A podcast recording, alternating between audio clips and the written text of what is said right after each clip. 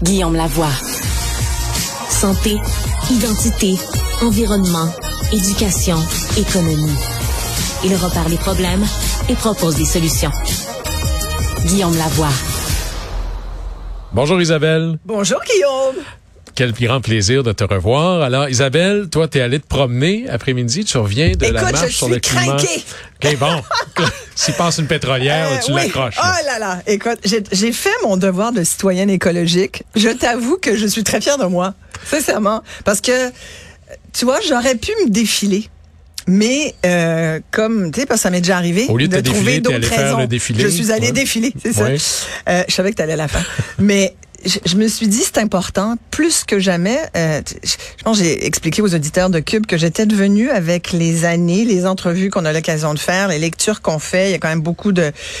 C'est difficile aujourd'hui, à moins d'être une autruche un peu bête qui se met la tête dans le sable. C'est vraiment difficile de nier qu'il y a des changements climatiques et, et, et que c'est un dossier hyper important pour tout citoyen minimalement engagé. Donc aujourd'hui, pour moi, c'était important d'aller voir sur place. Aussi, il y a une curiosité journalistique, je t'avoue, là-dedans, mais il y a aussi le fait de participer à un mouvement que je souhaite qu'il soit plus grand que nous.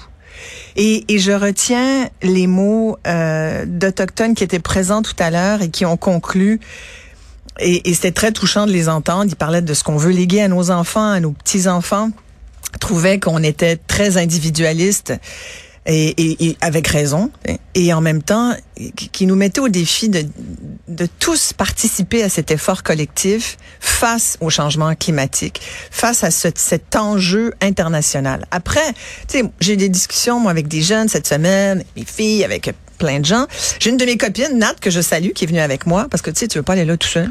Hein, quand même, tu veux pas. Mais finalement, il y avait tellement de monde qu'on n'est pas seul, les amis. C'est ça le message Il y avait quoi là, plus de 100 000 personnes. Ça a l'air que c'était assez oui, gros. Oui, c'est ça. Et, ma copine Nat était allée à la marche avec euh, Greta Thunberg et où il y avait des centaines de milliers de personnes. Donc aujourd'hui, il y avait moins de monde, mais euh, mais il y a quand même un mouvement qu'on ne peut ignorer, Guillaume. Et c'est ça qui est fascinant, puis c'est ça que, qui me met de bonne humeur aujourd'hui.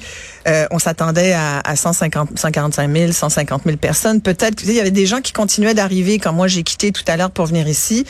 Euh, donc je pense c'est un mouvement en continu, mais tu sais, ce qui m'a beaucoup, la première ligne de la marche là, c'était des jeunes. Et j'ai même filmé un extrait que j'ai ramené à Cube.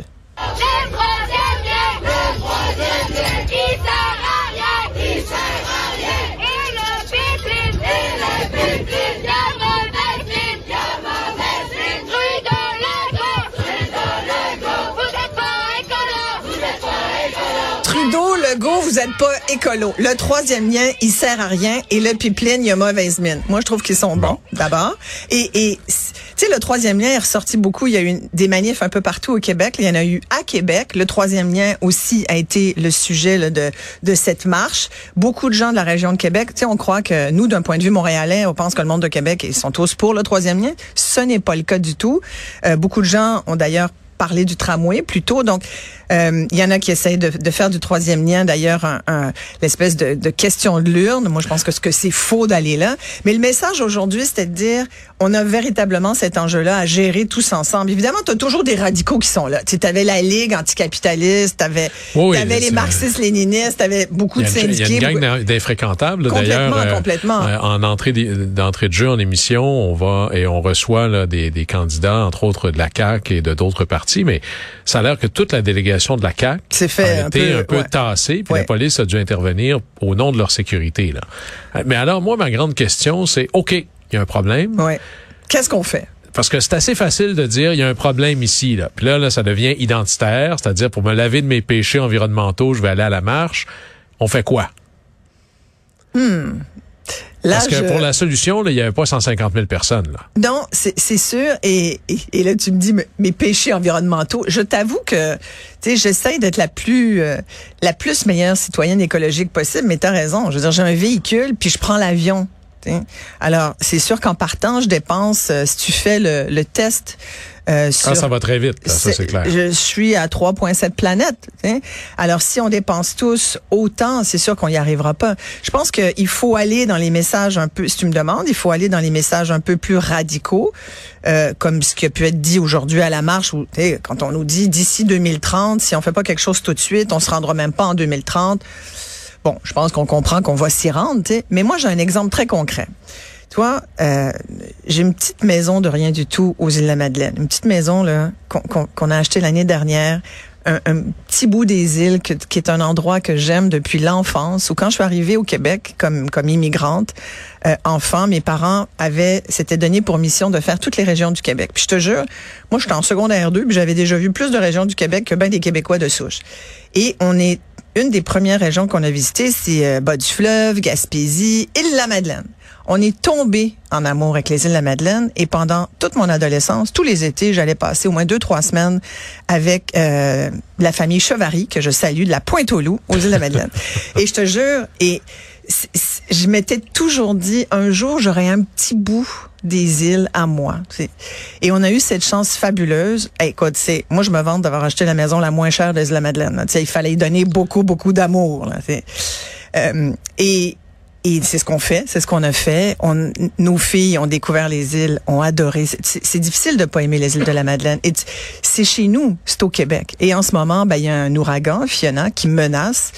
Euh, et, et ça, c'est quelque chose qu'on n'aurait pas. C'est pas commun. C'est très très rare.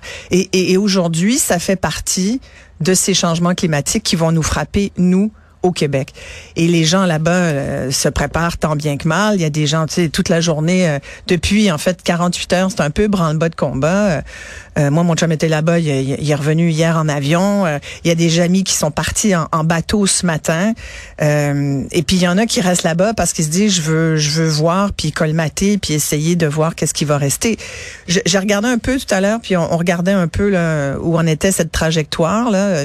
On croise les doigts pour que finalement Fiona n'aille pas toucher les îles de la Madeleine ou, ou, l'Atlantique. on va voir, mais on voit souvent ça. Et ça change de trajectoire, oui.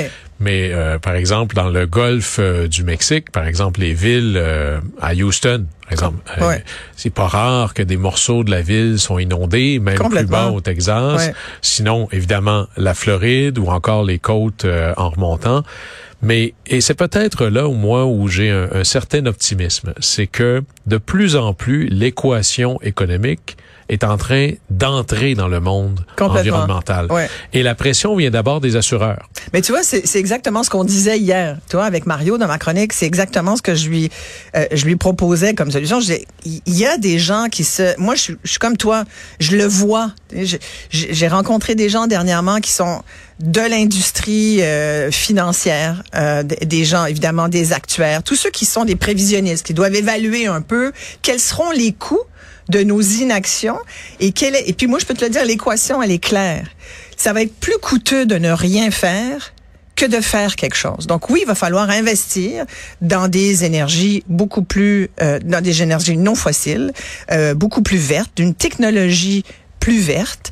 Euh, qui vont coûter. Donc, ça prend de l'innovation, ça prend des investissements dans ce sens-là, et, et délaisser et délaisser euh, les subventions ou les aides économiques euh, aux pétrolières ou aux gazières. Même si je suis d'accord avec toi qu'à court terme, euh, on pourra pas. Tu sais, tout à l'heure, j'entendais leurs revendications. Tu te dis bon, je disais à ma copine Nat, bon, ça, ça arrivera pas demain, là.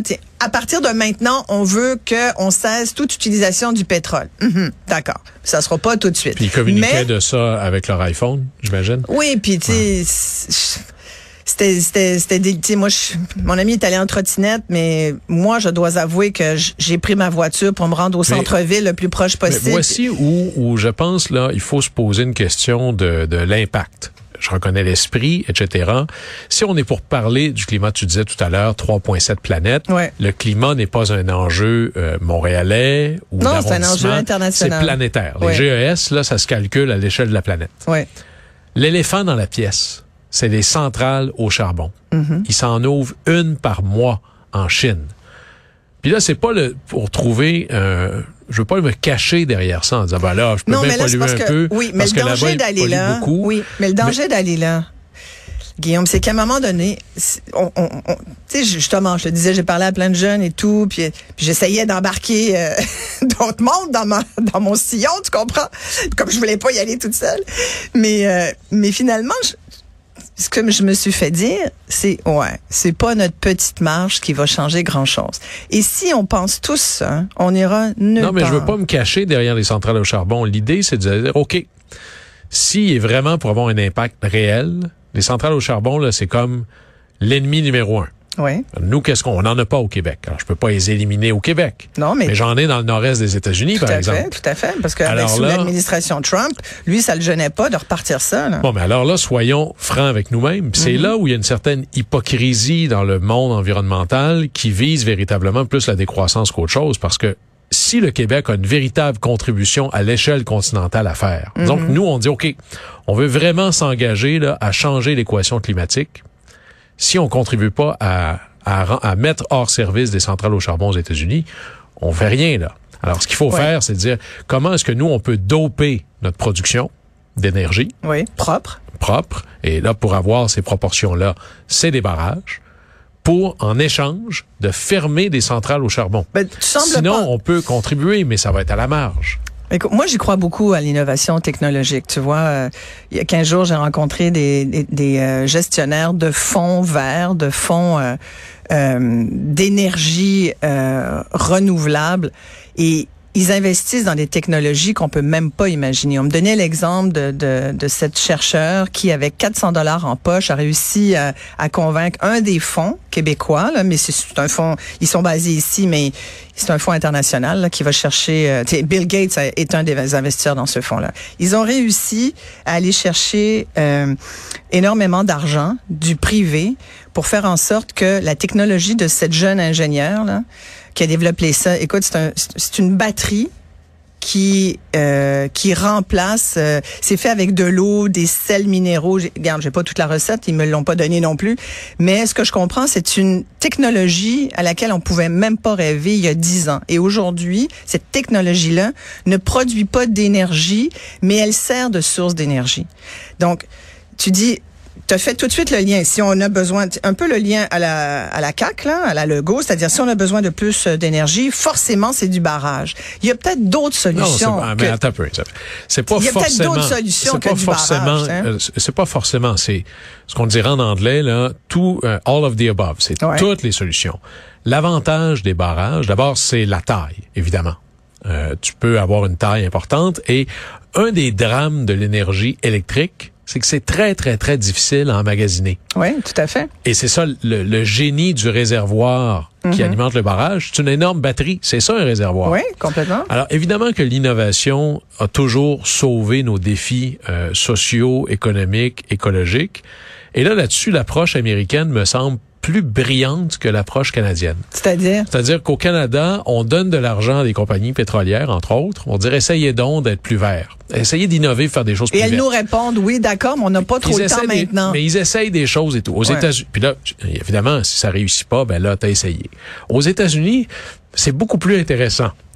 Ils disent, j'ai mis un, gros, gros plat de bonbons, le plein mhm. d'argent au milieu de la table celui qui invente le truc le plus vert, le plus brillant, va le ramasser. Va le ramasser.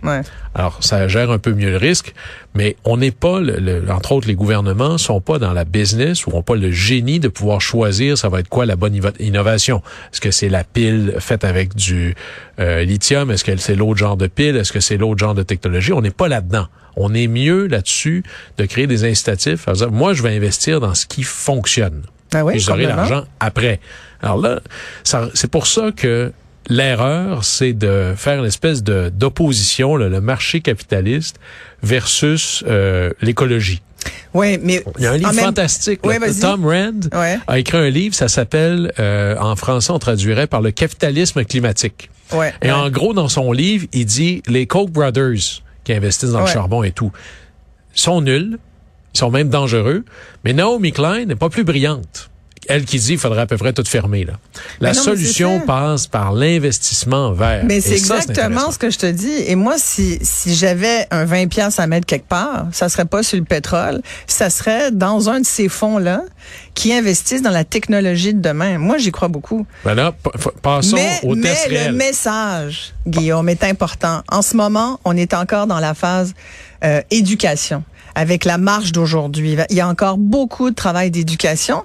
Puis pourquoi aujourd'hui nos politiciens, hier il y a eu tout un bloc, le premier bloc, moi j'étais contente de voir que pendant 15 minutes on a parlé d'environnement. Bon, c'est important et ça, tu n'aurais pas vu ça. Regarde les, derniers débats. L'environnement m'occupait pas une place aussi importante. Donc, il y a, eu, y a eu ce travail d'éducation à faire et ça s'est fait comment? Parce qu'il y a eu des marches, parce qu'il y a eu assez de gens qui disent hey, ça va faire. Tu sais, il y a eu des très très bons reportages qui ont été faits au cours des dernières semaines en campagne électorale où tu voyais des, des actions citoyennes, des gens là, des citoyens qui disent nous ça fait 20 ans qu'on essaie d'arrêter de la coupe à blanc dans notre domaine, de faire en sorte que notre notre notre coin de pays devienne une réserve parce que euh, on veut préserver ça de euh, de l'appétit goulu de certaines corporations forestières. Puis ils ont de la difficulté, puis ça, tout gouvernement confondu. Il y a eu les péquistes et libéraux, puis la CAQ qui, qui ont été au pouvoir à ces périodes. Pendant 25 ans, ils ont essayé, puis ils sont encore en train d'essayer qu'on les écoute. Alors, moi, je pense que le citoyen a une part vraiment très importante dans ce travail-là d'éducation. De, Et parce qu'il va être écouté par les politiques. Ah, Isabelle, terminons là-dessus. Tu sais, Laure Varidel avait écrit un livre dont le titre est absolument fantastique, Acheter, c'est voter. Oui. Le premier vote que vous pouvez faire, mais évidemment, il y a le 3 octobre, mais tout l'argent que vous placez, par exemple, tu as, placé des fonds pour ta retraite, j'en ai aussi, etc., ben, vous pouvez décider dans quoi vous voulez les investir. Et maintenant, c'est les ESG. les vous pouvez dire, e moi, cher euh, responsable de mes conseils, de, de, de, mes pactoles, je veux pas que mes dollars servent à tel type d'entreprise ou tel autre. Alors, verdissez vos fonds d'investissement personnels. Ça, ça va avoir un énorme impact. Merci beaucoup, Isabelle. Ben, ça me fait grand plaisir. Bon week-end. Bonne fin de semaine. Bye bye.